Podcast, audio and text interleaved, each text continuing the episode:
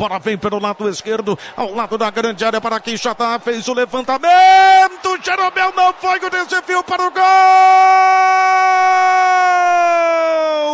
do Ceará, aos 12 minutos e meio de partida, uma indefinição tremenda, ficou todo mundo olhando, como era uma bola parada, os zagueiros foram todos para a área, infiltrado entre dois zagueiros do Grêmio, havia presença de um outro zagueiro, Luiz Otávio, de cabeça no canto direito do goleiro Marcelo Groi. O Ceará, surpreendentemente, larga na frente aqui na Arena do Grêmio. Um para o Ceará, zero para o Grêmio. Deu mandrake na defesa tricolor, a bola desviou, teve sorte também. E aí, o Salzano? Isto é raro, mas acontece. Uma falha terrível da defesa do Grêmio de Jeromel e Kahneman. A jogada pelo lado esquerdo do Ceará, o cruzamento para a área. O Luiz Otávio apareceu entre os defensores tricolores e tocou meio de peito, meio de barriga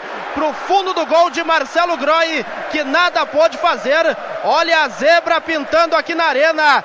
Luiz Otávio é o nome do gol, agora Grêmio 0, Ceará 1, um, César Cidade Dias. E o gol resulta um pouco até da qualidade do time do Ceará, que veio para cima do Grêmio, de certa forma. Todos esperavam jogar atrás da linha e não. Atacou e o gol foi resultado disso. O Ceará buscando a vitória.